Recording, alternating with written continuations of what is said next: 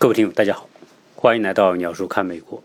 最近有听友在群里面就跟我说，呃，要聊一聊关于陈平教授在美国遇到的那种情况，以及我个人对陈平教授的一些观点的看法。因为最近在网上呢，他有几几句话呀，让大家一直抓着是是不肯放的。一个就是说，在美国三千元、三千美元。的月收入比不过在中国两千美元收入的生活。第二个呢，他极力的呃鼓吹在中国要将一些知名大学从一线大城市搬到一些中小城市，然后建立一种很舒适的生活，把外国的专家教授请过来，并且呃在中国成家啊，这种这种。观点啊，在网上呢一直受到很多人的诟病，所以对于这种情况呢，首先我个人很难去做出一个评判啊。本身我 我是不具备这种评评判的水平，因为呃，陈教授本人是确实是学历很高的，他是八十年代出去的，在中国我也讲过，中国呃改革开放之后最早。出去留学，八十年代出去留学的那批人，包括像钟南山呐，包括这个陈平，还有很多，还有我认识有个王王寿之，他们都属于一类哈，都是属于八十年代啊，就到美国去留学或者到英国留学，呃，那些人是属于当时那个年代年轻人当中真正的优秀者和佼佼者，后来他们在国外。学成之后，有的就在国外从事教育或者研究工作，啊，那些人我认为是非常难得的一批人啊。对于中国改革开放，特别是中国的这种啊对外的对接啊，是起了很重要的作用。于个人的一些观点和看法，你很难去评判，因为任何人都是站在自己的角度去看。并且试图去评判他说的对与错，有很多话，我认为是很难用对错这样一个简单的方式去评判的，因为以陈教授他在美国生活三四十年啊，我想他不会随便说一句话。如果是一个啊。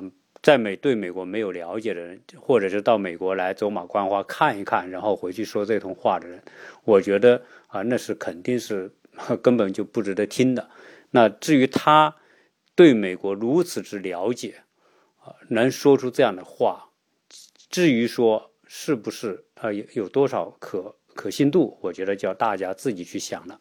同时，他的关于将大学搬到一些中小城市的这种观点，也是他在美国所看到的。因为美国很多著名的大学就是在一些小镇上面，或者是一个一个小镇就是一个大学，啊，那这种情况呢，在美国确实很普遍，在英国、呃欧洲也有很多这样的学校。那这种情况是不是适合呃引进到中国，或者中国大学是否应该走这条路呢？啊，我想也是见仁见智。经常讲，当我们看着地球在太阳的照射之下，你说这个地球到底是亮的还是暗的？是看你站在什么角度。如果你站在白天，那这个地球当然是亮的；如果你站在黑夜，这地球是暗的。所以，啊，你我们很难去简单的这样去说。啊，但是呢，呃，陈平的呃一些一些观点哈，啊，我觉得多少来说是可以引起我们一些思考。以美国的城市发展，美国的城市包括他所住的地方，多半是属于郊区啊，因为我多次聊到美国的郊区的状况，呃。基本上大家住的都是这种独立的小楼哈，所以有有有听友就在网上扒出，因为在美国的这些关于房地产的信息的网站呢，你可以找出这个房子的所有的历史，它哪一年谁买了，哪一年谁卖了，多少钱买，多少卖，交多少税啊，这都是非常非常透明的啊，所以大家能在网上找到陈教授在他在德州买的房子的情况。但是讲到这里啊，我我想啊，呃，他。所住的房子啊，我他就是一个普通的房子而已，所以也如果说大家说他住的房子就是豪宅，我觉得谈不上。呃，有很多中国人在美国是买了豪宅的，确确实那些特别有钱的啊，那些做投资的或者是呃上市公司的老板，或者是一些知名的演艺界的名人啊，确实在这边买。在美国啊，不同的地方豪宅的标准不一样啊。你说在在奥斯汀那种地方啊，可能你花个花个多少钱算豪宅啊？估计得花个百万以上吧，算豪宅。那三四十万的房子谈不上豪宅了，就是个普通的住宅。啊，但是呢，如果你要是两百万到旧金山，那也谈不上豪宅。在旧金山，你真的要说豪宅，你没个八九百万，也谈不上豪宅。所以美国的房价各地也不一样啊，所以不是说在美国有个房子就是豪宅，以我们在住的这个房子就是普通的一个一个楼而已啊。当然，如果你要是把一个用别墅的概念套在中国，那当然这里大部分人住的都是。我们中国概念的所谓的别墅，哈，那那你愿意说它是豪宅，当然也可以。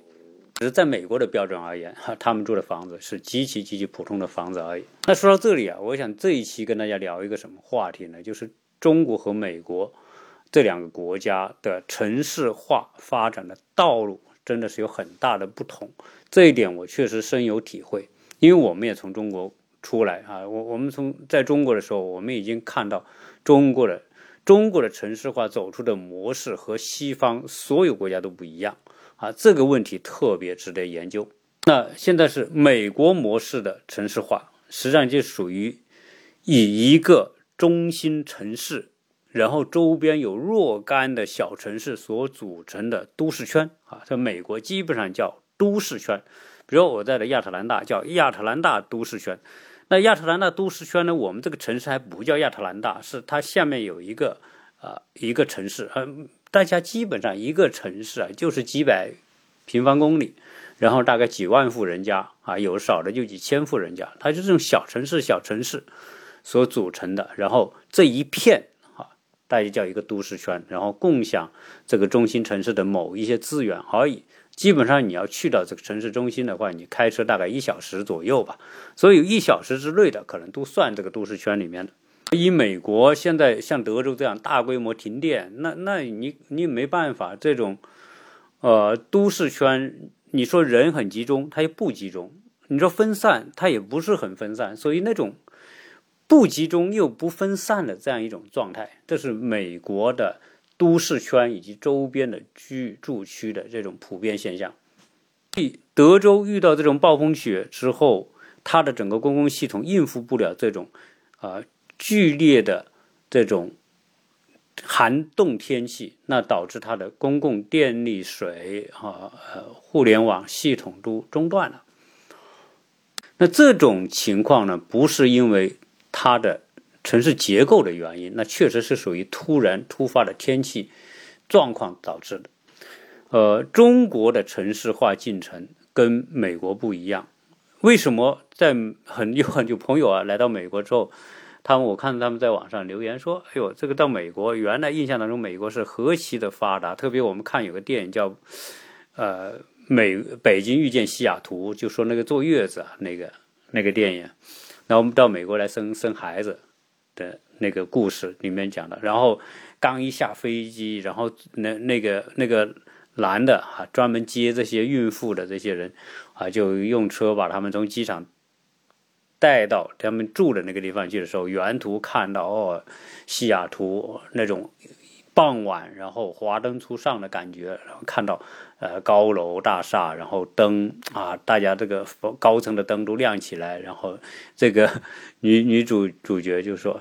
哎呦，这个西雅图真漂亮啊！所以大家的印象当中，哦，美国的大城市都像西雅图那样，然后高楼大厦，然后非常的城市，非常繁华这种感觉。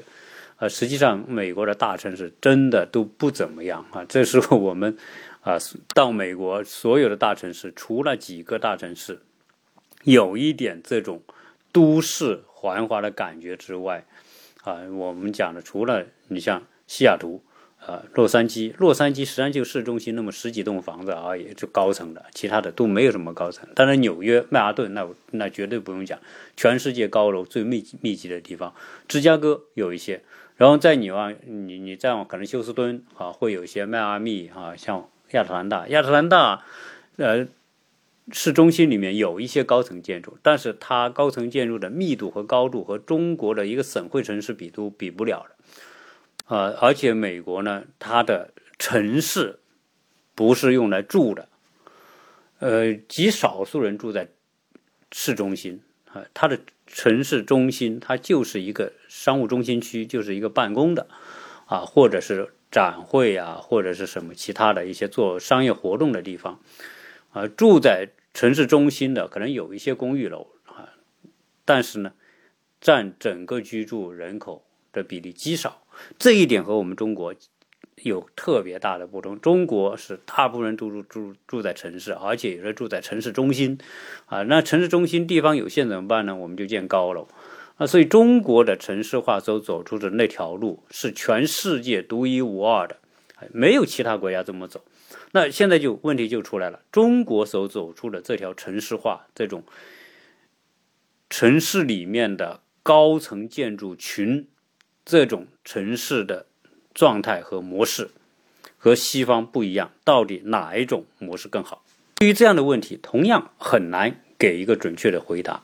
你说是美国这种呃郊区化的模式好呢，还是中国呢是那种高层的密集的这个挤在城市中心好呢？啊，没办法去说。但是呢，我可以从另外一个角度来说这个话题。就是说，美国的郊区化的这种模式，不管愿不愿意，它很难改变，因为它是一百多年来美国的社会运转体系、商业模式、交通的这种结构种种的方式，它打下了这样一个基础啊，你就不具备说，美国人，你说你的就业也不是完全集中在城市的中心。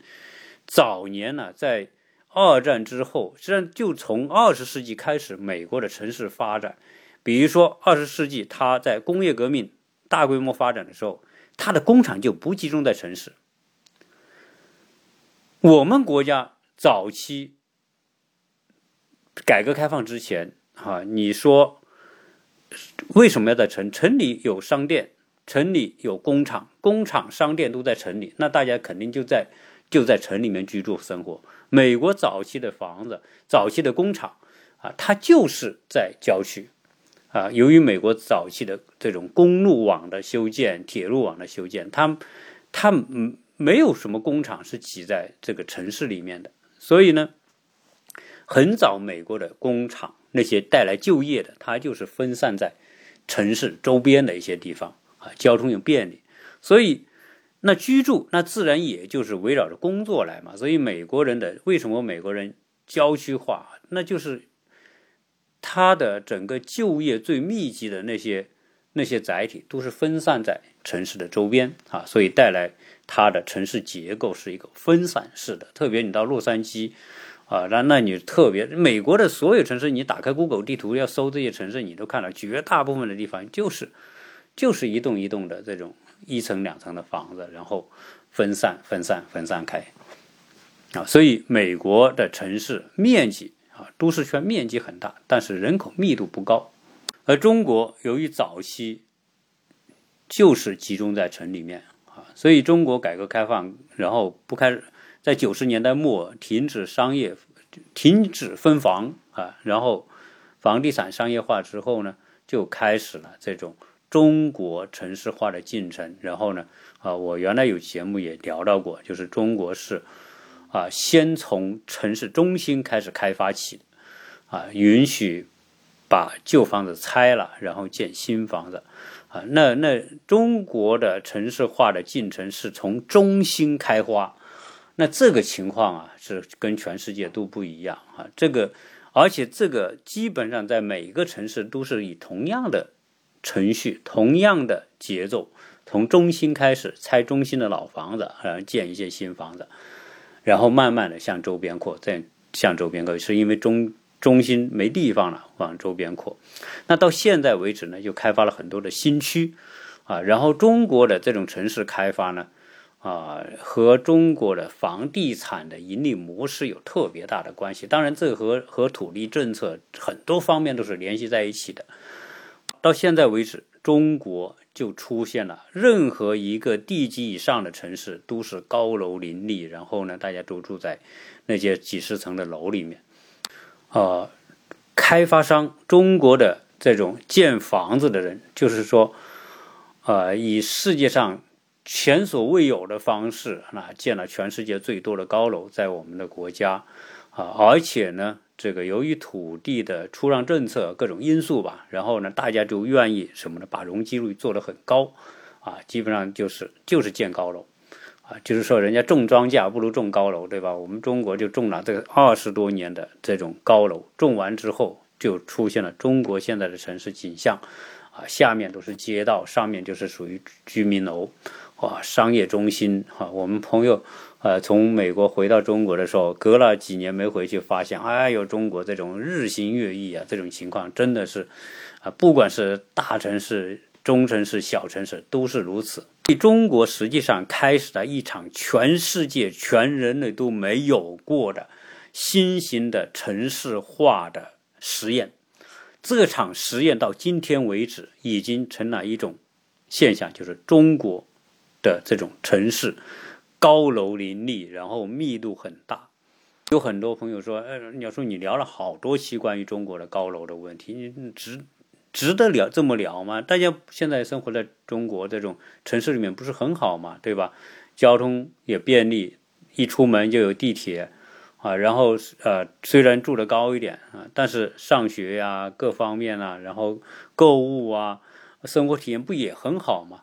啊，对我我觉得中国的这种。城市状态啊，没什么不好，啊，确实有它的好，因为它确实商业业态高度集中。就是中国的城市是立体化、立体化的，美国城市是平面化的，啊，立体化的城市就很多东西建成高楼，什么写字楼、酒店、商场，全在一栋楼里面，就就堆起来，就立体化。立体化就造成什么呢？就说土地的利用率提高，然后呢，在城市里面可以容下更多的人。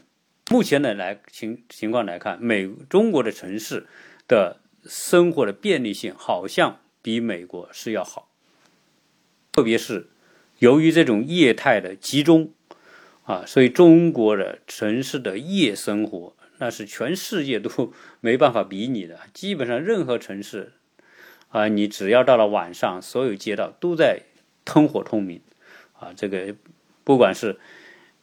唱 K 的也好，喝酒的也好，晚上宵夜的也好，各种各样的哈。你逛商场逛到晚上十点，很正常。很，在美国这种地方，哪有哪有晚上逛商场的？没有。但是，如果到今天为止，就说中国的城市化的实验模式就是成功的模式，我觉得这个可能要打一定的问号，因为中国城市化的实验满打满算。三十年，按实际道理来说是不够三十年。那这可见什么？就说中国的基建工程的能力和水平啊，在这二十年当中，由于大量的机械化，建楼的速度变得很快，一年可以建一个几十层的楼起来啊，这在过去是不可想象的。所以，我们现在二十多年的这种城市化、新型的城市化发展下来。之所以建这么多的高楼，是因为我们的建筑的效率、水平和成本，借助大型的工程机械啊，在快速的提高啊，这是过去美国、英国工业化时候它不具备的条件。现在你要跟美国城市要建一栋高楼和中国建一栋高楼，如果同样是三十层的，那中国的速度最少是美国的。这个这个快三倍以上啊！基本美国要哼哧哼哧要搞搞三三三几年搞不完的，在美在中国可能几个月不到一年就搞完了。中国现在建高楼的水平全世界第一，但是问题是，我只把中国的城市化看成是个实验进进程，而这个实验进程是没有经过论证的啊！我想我这个话我是负责任的，就中国模式的城市化是没有经过严格认证的。那也就意味着什么呢？是摸着石头过河，反正走着瞧。然后呢，大家都往城里挤，然后城里的地就拍卖的拍的特别贵。既然我拍买这个地那么贵，那我一定要盖高楼，我才能把融资容容积率提高，我这个房子，对吧？我这个投资才能有好的回报。所以大家就拼命往空中盖，拼命往空中盖。但是一个实验啊，为什么很多在这个实验室做实验，它是一个完整的流程。这个完整的流程里面，从你做这场实验，你的目的、你的手段、你的方法、你的结果以及你的相应的影响，都是有一个完整的链条做出来。你像做一个要生产一个药品一样，或者你现在做疫苗一样。我们现在的疫苗为什么很多人不愿意打？是因为你这个是一个突发的情况，你你是临时啊，说我研究这个，研究我马上就要用哈。根本不像以前要花几年或者十年来对整个疫苗进行完整的啊正面、负面各个角度的验证啊，它达到安全程度才开始上。但是现在根本等不及就上了，所以很多人说，那我现在打干嘛？我一打之后，那也可能这个疫苗就有副作用，一打我就死了呢，对吧？那我干脆就不打。所以开始很多美国人根本都不打，不愿意去打疫苗啊。现在好一点了啊，因为这个。有很多人打了，还发现出现这种注射疫苗死亡情况少了，就让这个实验通过现实当中来证明了，好像它的风险不是那么的大。现在越来越多人愿意打。中国的城市化可没有经过这样一个实验，它就是走着来。为什么我们是中国的大文物大规模的被被摧毁？就是因为当时。并不觉得这些老城有什么保存的价值，有什么文物价值，有什么文化价值，我们根本都不认为那有什么价值，对吧？那不值钱。那时候旅游也没起来啊。如果人能穿越一下，那当然好了。比如说在八十年代初，中国开始改革开放的时候啊，就可以一下穿越到二零二零年来看一下二零二零年的城市状况之后，大家会觉得，哎呦，那肯定那个时候就不会把那些老城给拆掉。啊，就当这个我们没向日本学习啊，日本这方面相对来说做的是比较好的啊。我们当时一拆就是拆最核心、最中心的地方啊。我记得我们国我我我的家乡有个呃最核心的地方有个鼓楼，那个鼓楼是属于我们这个千年古城当中的一个非常重要的东西，那就说拆就拆了。中国的我们那那个那个小城的城墙，我记得有三个城墙、城门，那个城门和城墙。真的和长城那个没什么区别，甚至比比它那个还高。那说拆就给拆掉了啊！那些是花多少钱，你现在都买不回来。完了，中国现在高密集度的城市，那它有什么副作用？问题是这个没有实验，也就是它的作用还没有，副作用还没有呈现出来的时候，我们还很享受现在这种高密集度的城市的这种状态，对吧？商业繁华的这种状态。但问题是，这种高密集度的城市，特别是立体化的城市、高楼林立的城市，有没有副作用？啊，这个问题显而易见，大家都仁者见仁，智者见智。啊，但是以我个人的观察，这是没有经过实验证明的一个东西。所以，中国城市化本身就是一场人类最大规模的一一场实验运动。而这场实验运动还处于。进行当中没有结论，所以啊，可能还没有感觉到这种模式会有什么不好，或者有什么副作用，是甚至有什么恶劣的结果，可能大家都还没有感觉得到。但是有一个问题是显而易见的：今天的这种中国城市的高密集度的这种模式，是建立在十年之前的，甚至二十年之前的。十年之前，二十年，为什么中国这个农民进城，大家到城里去买房子，对吧？为什么要进城买房？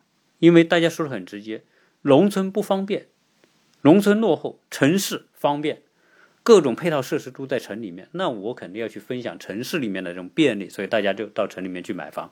买不起中心城市，我买个边缘城城市边缘的房子也好。那好，那好歹我是进城了，但是。那个时候，互联网还没有真正在中国普及。中国在中国普及物联网，呃，互联网应该是在最少应该说是在二零一零年前后大规模普及啊，然后包括宽带啊各方面入户啊，都是二零一零年之后。所以呢，在以前呢，成大量的优质的资源、信息各方面都集中在城市，所以城市体现出巨大的便利性，所以大家都要进城啊，愿意住在城里面啊，医疗、教育、购物。商业活动啊，种种的东西都是在城里面，所以在城里面都有很大的优越性啊。城里的人对农村的人就瞧不起，你看你们乡巴佬对吧？我们城里面啥都有，我我见多识广，特别是我们上海的、北京的、广州的、北上广深的，对吧？我们这个地方多繁华啊，你们的地方对吧？根本看没有我们这种啊东西，什么展会啊，也都在我们这很多。啊，这种最最新潮、最时尚的东西都在我们这里，啊，所以大家都要进城，啊，有条件的就进城，要享受这所谓的这种成果，呃，物质文明的成果嘛，啊，在城里面。但是我觉得，二零一零年之后，互联网开始进入到一个新的时时期之后，原来是要靠什么叫物理感受。什么叫物理感受？你必须你自己的眼睛看到，你手摸到，你触及到的东西才是你感受到的东西。那个时候没有互联网的时候，只能靠自己的感官来感受。所以大家要进城啊，因为你进去才能分享城里面的这种成果。但是我觉得，到了二零二零年之后，还有多少人还是凭着这种物理感受来和这个世界接触的呢？我觉得已经不再是这样。现在我们任何一个人坐在中国，只要有网络的一个地方，哪怕是农村，你就可以了解全世界发生的任何事情。我今天在美国所看到的这些新闻发生的东西，和你在中国贵州某一个山沟里面，只要你互联网所看到的东西是同步的。现在互联网又带来什么？带来很多远程的技术，不管是教育远程化。我今天在这里教。思维美术课，我的很多听友是中国的，有有香港的、深圳的、杭州的、北京的、武汉的都有。虽然跨着太平洋，根本这个距离根本不是问题。我们也是面对面用视频在教课啊，所以现在的互联网所带来的这种宽带技术和远程化的这种水平的提高，别说教育了。教育现在多少？由于疫情，很多人就是大学生，在美国读书的大学生，现在在国内通过网络上着美国大学的课呢，对吧？然后现在多少的技术问题，以前都是要面对面，比如说要开个会哈，机器呀或者是什么领导人这个开会，大家都是到某一个城市去开会，对吧？现在不需要了，基本上。就是通过网络开视频会议，那全世界的这个领导人网络视频会议，那个效果一点都不比你现场开会差呀。而且因为现在都是大型的视视频，DVD 的这视频，你看的还清楚，对吧？我看我们国家领导人和什么德国那些欧洲国家领导人开会，大的视频放出来，坐在这边的看对方都是一个大大的屏幕，看的清晰度高着呢，比你现场看清晰度还高。啊这个效果已经完全不一样了，所以现在的互联网已经解决了千里眼的问题、顺风耳的问题，对吧？这个都已经不是问题了。全球任何个地方通过互联网都可以看到对方、听到对方。然后现在像华为，它做那种大屏幕的显示板，哈，实际上就是等于把这个看，原来只是在电视上看啊、手机上看，直接一个大的显示屏。啊，那个显示屏可能可能有几十几十英寸大啊，或者甚至有几平方那么大，那看得清楚的很。有时候我坐在家里，我宁愿干嘛呢？打开 YouTube，然后看一些旅游频道。这些旅游频道拍出拍出的影像又漂亮啊。然后，比如说我愿意看热带海洋的，让你打开你搜这种，然后你看到那些人家专业的摄影拍出来的。又有美女，又有海景，又有别墅，又有风景。你你通过这个电视屏幕所看到的景色，一点都不亚于你的现场。当然，你说啊和现场完全一样，那也我也不能那么讲啊。但总体上来说，我通过电视屏幕大屏幕所看到的这种景色，之美，我觉得不会比我到现场看差到哪里去，因为这些都是经经过专业的摄影所拍出来的影像啊，极其的精美。那我我很享受这种感觉，我经常有时候一看就看一两个小时，就看着这个这这些人所拍的这种啊世界各地的这种旅游，那实际上是这不就是一种另外一种形式的旅游嘛？所以现在只有一种情况，未来通过虚拟现实将将变成现实，远距离触摸，远距离触摸这个是已经是技术上完全不是问题啊！你你要跟谁握个手，你通过。这个 VR 技术、虚拟现实，你就可以握住对方那个手，甚至感受到对方的那种体温。这种技术出现之后，未来人更不需要了。远程的，现在远程看病，对吧？会诊、做手术都通过远程可以解决。那这个情况出现之后，你说现在城市物理化的感受和互联网的远程的虚拟现实的完全视觉化的这种，已经解决了这个距离问题。互联网、VR、AI 技术解决了这些问题之后，到底还有没有必要大家都挤在城市里面去生活？我觉得这是一个特别大的问题。所以 大家会说：“哎，鸟叔，你的思维课里面聊聊什么？”我我告诉你，这里面就涵盖一个我特别想讲的一个思维课，就是在过去二三十年，在互联网没有彻底解决距离的这个问题之前。啊大家认为我要挤到城市里面，只有到了城市里面，我才是个城市人，我才洋气，我才觉得我有品位，对吧？那个时代确实是，这物理感受的时代，确实是你就身临其境，你才能够了解那些东西。然后大家一窝蜂的往往城市里面赶，然后开发商建了无数的高楼，就这个方向，我想告诉大家就是。大家在过去的三十年都是一个劲的往城市中心挤，往城里面挤，就是一个方向。大家并不觉得说，哎，往城市中心挤有什么错啊？除非我是没这个能力，我有这个能力，我也要进到城市城市里面去。认为就说往城市中心挤，那就是对的。现在我想告诉大家的是，当距离透过技术已经变成根本不是问题的时候，我刚才讲的所有这些。感官、听觉、触觉都通过技术解决了之后，大家会发现，物理学里面有个什么定律？就是说，热量啊，它一定是从高的地方往低的地方去传递的。现在城市就是一个高热度的地方，这种热度热到什么程度呢？就是大家住在城市里面。啊，原来是为了获得城市里面的那种呃独有的某一种时尚，或者是信息，或者是服务，对吧？但是现在发现，高到一定的程度啊，这个密度，城市密度高到一定程度，它的效率会大大的降低啊。这个我不说别的，交通拥堵那是个问题吧？你花在路上的时间，你是不是要多很多？你在大城市里面。你出门的意愿是降低的，所以到现在为止，我我相信很快不出十年就会出现一个拐点。什么叫拐点呢？过去大家都往城市挤，结果随着虚拟现实技术变得完善之后，大家突然发现挤到城市中心是一个巨大的错误。那我的思维里面不告诉大家吗？大家都往那个方向看，都往那个方向走的时候。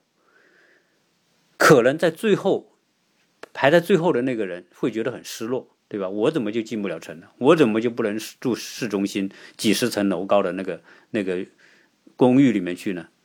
结果十年之后，也许发现住在城市是一种最大的错误。这种高密集度带来的极低的效率、极高的损耗，以及说极大的压力，它就变成一个不说是地狱吧，那一定是一个不好受的状态。哎，这个时候没进城的，或者正住在城市边缘的，或者就是农村里的，这个时候才会知道哦，原来农村、城市的边缘是多么的美好啊！所以就是说，当大家在那个风潮之下，哈，风向之下，大家都往城里挤，突然发现这个过头了，这个热度过头了，密度过头了，然后形成负负压、负能量之后呢，大家觉得挤在城中心是种难受的时候，哎，想出城，这个时候你也不一定那么容易出得来啊。那中国的房子在城市里面，有人说啊，一线城市的核心地段的房子永远不会跌，一定会再涨。这个理论，大家会说，哎，用日本啊，用纽约啊，用东京来来对比，我觉得这个都是都是不对的。在过去没有互联网的时代，没有远程技术的时代，这些是成立的。但是在未来，随着互联网、远程技术极大的提升之后啊，城市中心未来就是一个。低品质生活的代名词。你现在购物，你天天去逛商场吗？谁天天去逛商场？现在，现在谁不是在网上解决购物的这些问题了？现在在城市里面购商、逛商场就是个休闲体验，还并不是真正意义上的购物。我只要这个环境放松放松、转一转、看一看、观摩观摩而已。啊，当然也有人买东西，但是现在更多的是在网上买东西，所以。城市的功能在未来，它的功能它是上个世纪的这个产物，并不是未来的需要。未来可能就不需要这种高密集度的城市中心，不需要那种所谓的 shopping mall，不需要所谓那种综合体。这个话题啊，因为说来比较多哦，我呢把它分几段来讲，所以今天呢就先聊这么多。啊，我们下一期继续跟大家来聊这个城市化的话题。呃，有听友想加我的微信，你可以加何杰世家的拼音，或者是幺八六零七三幺八二零零。呃，也拜托听友啊，更多的分享我的节目出去。谢谢大家的收听。